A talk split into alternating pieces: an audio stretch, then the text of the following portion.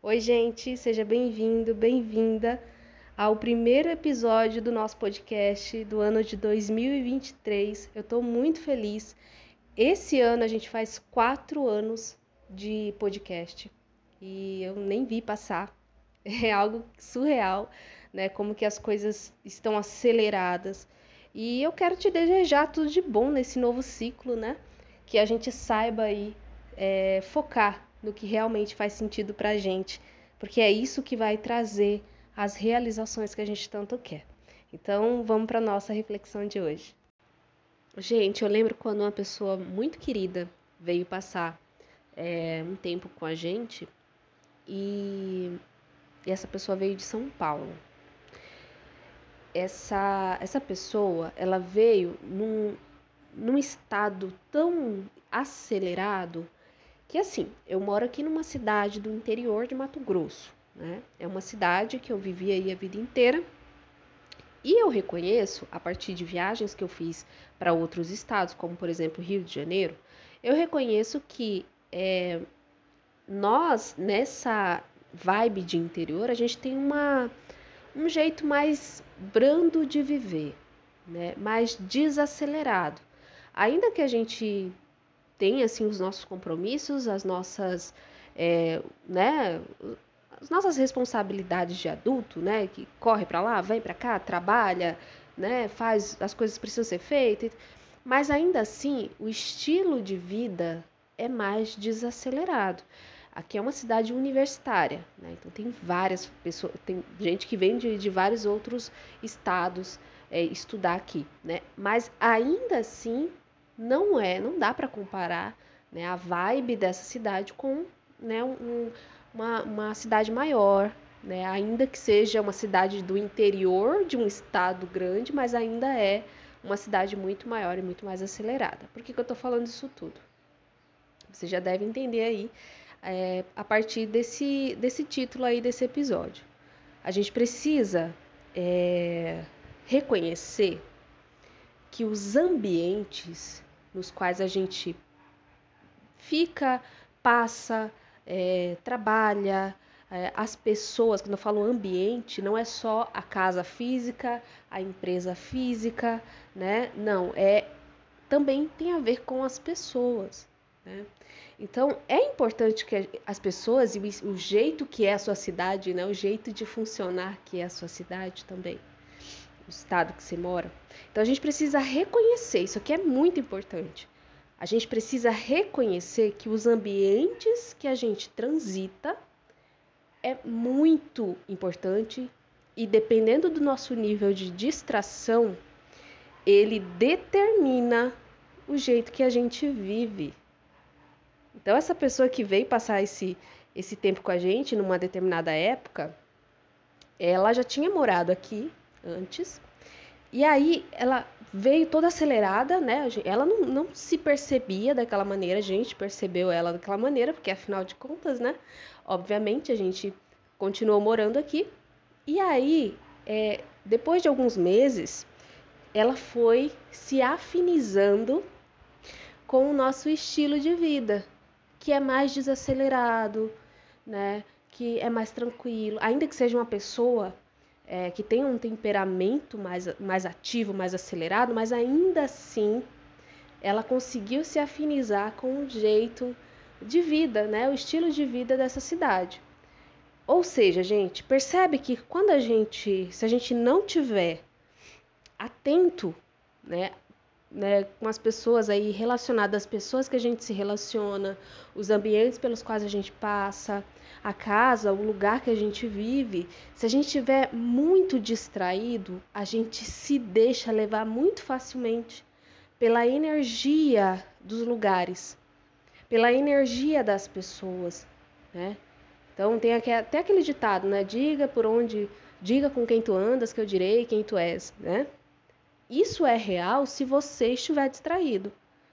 É muito mais fácil você é, estar com pessoas que compartilham dos seus sonhos, que compartilham aí do, das, né, da, das suas aspirações futuras, e aí você conseguir chegar mais rápido nesse lugar que você quer chegar por conta dessas companhias, dessas parcerias, sim, é muito mais fácil, né? Mas se você nesse momento não está conseguindo se retirar de ambientes que te deixam acelerada, né? Não consegue se desvincular de pessoas que te deixam ansiosa, te deixa é, no estado aí de sobrevivência. Se você não consegue se desvincular dessas pessoas, nem desses ambientes, né? Em ambientes, vai ser empresa, sua casa, as pessoas com as quais você convive, então é nesses ambientes que é, são esses ambientes que estão pedindo que você expanda ainda mais o seu nível de atenção. Eu tô cheio dos ditados hoje, né? Tem aquele ditado que fala assim: é, o que te desafia te fortalece.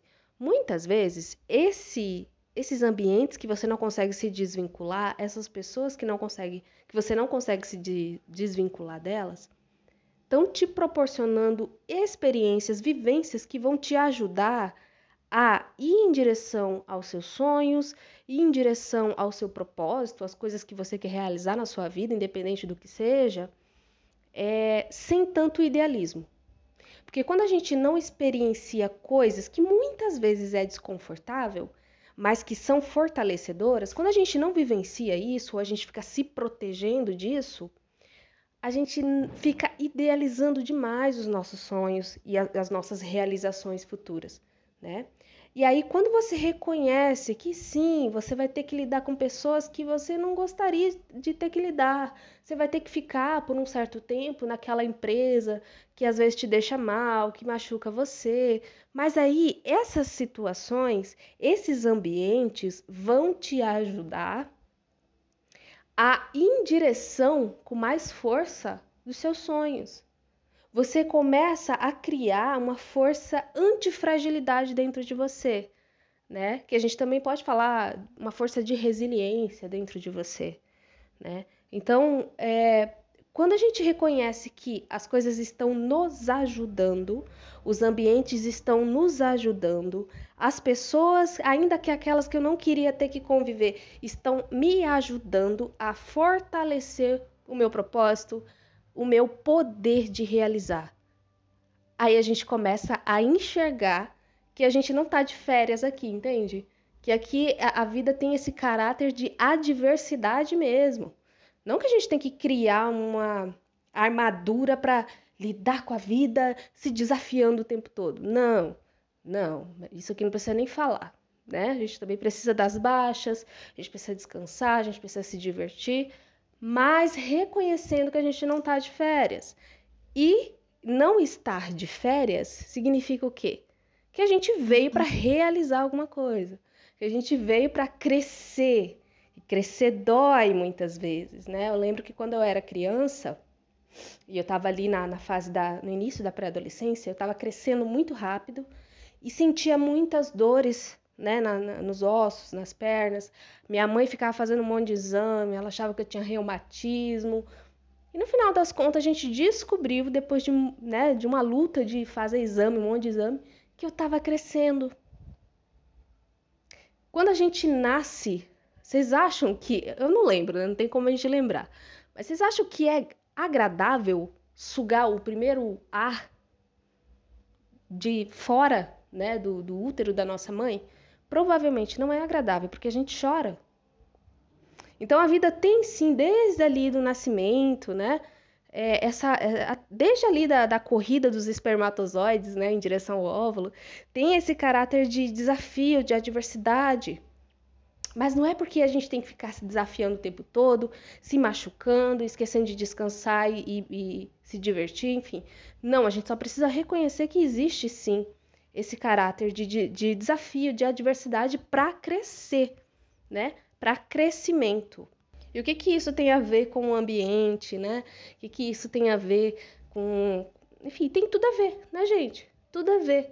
Os ambientes que a gente não consegue se retirar por inúmeros motivos, eles estão, se a gente ainda está nele, se a gente ainda está nesses ambientes, tendo que conviver com essas pessoas, é porque a gente ainda tem algo para aprender com aquilo, a gente ainda tem alguma fase para né, passar através daquele desafio de ter que viver nesses ambientes, de ter que estar nessa cidade, de ter que estar nessa empresa, de ter que estar vivendo debaixo do mesmo teto da sua mãe, do seu pai, porque você nesse momento não tem condições de sair desse ambiente.